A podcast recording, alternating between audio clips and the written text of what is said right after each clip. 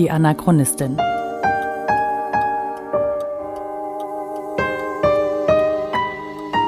Ein Podcast über die Lebensgeschichte des Widerstandskämpfers Theo Hespers und seiner Nachfahren. Folge 11. Klopapier aus Goebbels Briefen.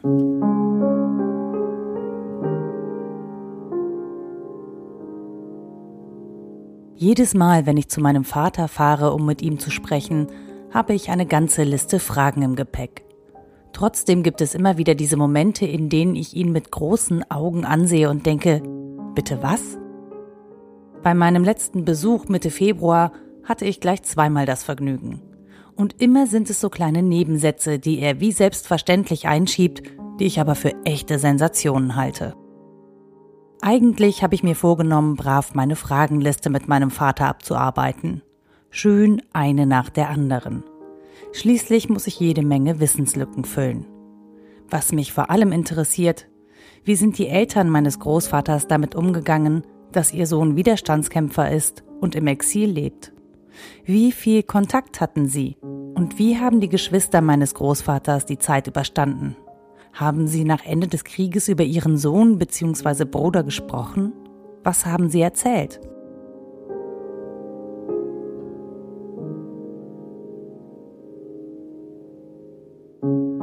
Viele dieser Fragen hat mein Vater beantwortet.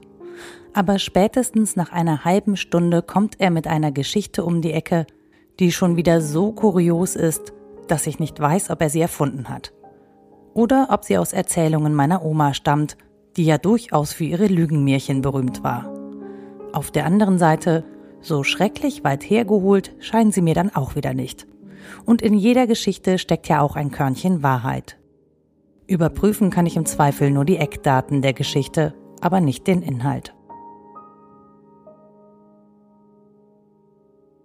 Bevor meine Großeltern, also Theo und Kätchen, zu ihren Schwiegereltern ins Dahl zogen, das ist ein Stadtteil von Mönchengladbach südlich vom Stadtzentrum, haben sie in Hart gewohnt, ein Vorort, der ziemlich exakt westlich vom Stadtzentrum liegt. In diesem Haus in Mönchengladbach-Hart war im Erdgeschoss eine Polizeistation. In der zweiten Etage haben meine Großeltern mit meinem Vater gewohnt, der noch so klein war, dass er im Kinderwagen durch die Gegend geschoben wurde. Richtig interessant ist allerdings die Bewohnerin der ersten Etage. Eine Tante von Josef Goebbels. Ja, genau, dem Josef Goebbels. Die Maschinerie der NSDAP war damals bereits in vollem Gange und Goebbels war auch schon vor der Machtübernahme der Nazis ein enger Vertrauter Adolf Hitlers. Aus den Verhörakten meines Großvaters geht außerdem hervor, dass Theo Hespers den Parteimitgliedern der NSDAP bereits bekannt war. Bereits 1930 ist er auf einer Parteiveranstaltung der NSDAP als Gegenredner aufgetreten, so zumindest behauptet die Gestapo das in den Akten. Mein Großvater allerdings sagt, dass er lediglich mit den Menschen dort, von denen er viele persönlich kannte, sprechen wollte und dies freundschaftlich geschehen ist. Jedenfalls kann man sich vorstellen, dass mein Großvater doch recht interessiert war an dem, was in der NSDAP passierte. Und die besten Informationen gab es ausgerechnet aus der ersten Etage von Tante Goebbels. Denn, und hiermit möchte ich mich gleich für die derbe Ausdrucksweise meines Vaters entschuldigen, Papier war ein ziemlich wertvolles Gut und rar obendrein. Deshalb wurde es selbstverständlich bestmöglich wiederverwendet. Und damit mir das nun folgende überhaupt irgendwer glaubt, lasse ich meinen Vater den wichtigen Teil der Geschichte am besten selbst erzählen. Diese Frau darunter, das war die Tante von Josef Goebbels. Ach. Und die brachte immer die neuesten Nachrichten und Briefe von ihrem ähm, Neffen. Und dann wurden die Briefe und die Zeitungen, die wurden zu Klopapier geschnitten. Damals gab es ja kein Klopapier. Ne? Mhm. Weil der Brunschklos waren das. Und dann wurde Zeitung kaputt geschnitten. Und damit knautschen waren sie ein bisschen putzig an Arsch mit ab. Ne?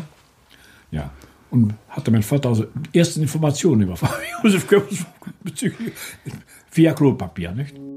Das war allerdings nur der erste What the fuck-Moment.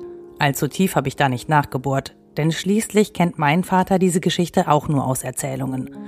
Außerdem bleibt natürlich zweifelhaft, wie hochwertig die Informationen waren, die man aus diesen Briefen von Josef Goebbels entnehmen konnte. Allzu geheime Interna werden da nicht drin gestanden haben. Aber vielleicht hat er von Fortschritten und Erfolgen seiner Partei oder Bestrebungen berichtet. Schließlich war der zukünftige Reichspropagandaminister für seinen Ehrgeiz bekannt. Am Ende bleibt es einfach eine kuriose Anekdote, und mein Vater hat es sichtlich genossen, sie zu erzählen.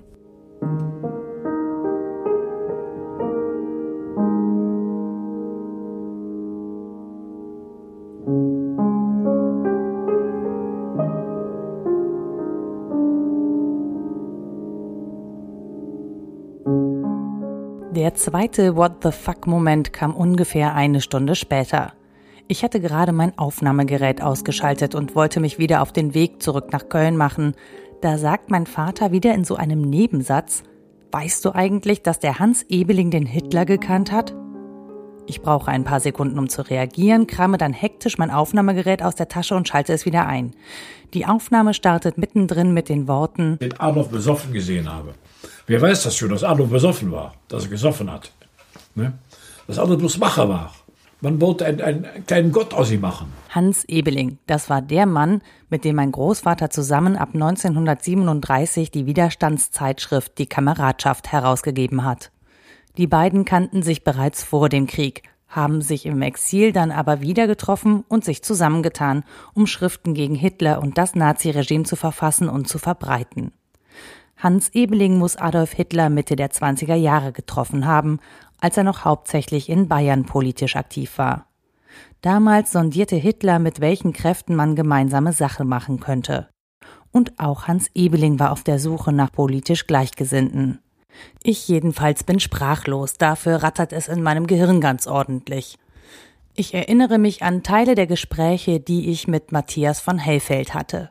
Matthias hatte mir erzählt, dass die Bediensteten des Nazi-Apparats, vor allem die aus den unteren Reihen, gerne Geschichten zu einer Größe aufgebläht haben, die sie am Ende gar nicht hatten.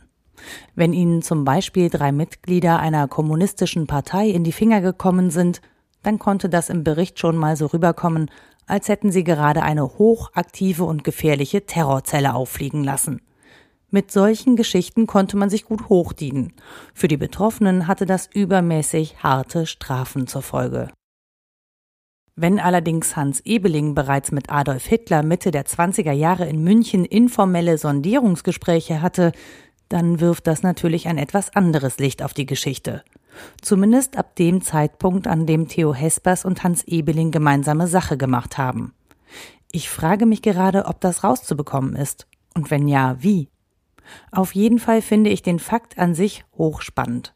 Leider hat mein Vater das anscheinend nicht ganz so spannend gefunden, denn so richtig viele Details sind aus ihm nicht rauszubekommen, was diese Verbindung angeht. Dafür echauffiert er sich umso mehr über die Darstellung Hitlers in der Allgemeinheit als Abstinenzler und Vegetarier. Zumindest Mitte der 20er Jahre war Hitler nach Aussagen von Hans Ebeling wohl kein Abstinenzler. Genau weiß ich das allerdings nicht, dazu habe ich mich nicht intensiv genug mit Hitlers Biografie beschäftigt. Genau genommen habe ich das bisher noch gar nicht gemacht. Und ich weiß auch nicht, ob ich das wirklich will. Mir ist etwas anderes viel wichtiger, nämlich wie geschickt die Propagandastrategen des Naziregimes die junge Bevölkerung unterwandert haben. Sie haben die Strömungen und Trends der damaligen Zeit nicht nur erkannt, sie haben sie zu eigenen Idealen umfunktioniert. Dinge wie das Abstinenzlertum und der Vegetarismus kamen aus der Jugendbewegung. Mein Großvater war beides, überzeugter Abstinenzler und überzeugter Vegetarier. Wenn man so will, waren das die Trends der Hipster der 20er und 30er Jahre. Auch körperliche Ertüchtigung, das Bewegen in der Natur, alles Ideale, die mein Großvater vertreten hat. Die Nazis haben diese Strömungen einfach aufgenommen und ihr antisemitisches Gedankengut dazu gemischt. Am Ende erinnert mich das schwer an die heutige Nipster-Bewegung. Neonazis, die sich mit hippen Mützen, Skinny Jeans, Sneakern und Jutebeuteln tarnen und in eine Zurück zur Natur-Attitüde nonchalant noch eine Prise Fremdenfeindlichkeit mixen. Das alles gibt mir schwer zu denken. Und so werden aus diesen What the fuck Momenten am Ende des Tages für mich Momente, in denen ich Parallelen zu erkennen glaube zwischen der Zeit damals und der Zeit heute. Und ich kann nur eins ganz inständig hoffen, dass wir heute schlauer sind und rechtzeitig erkennen, wenn uns jemand unsere Ideale klaut und sie für seine rechtsgerichteten Zwecke instrumentalisiert.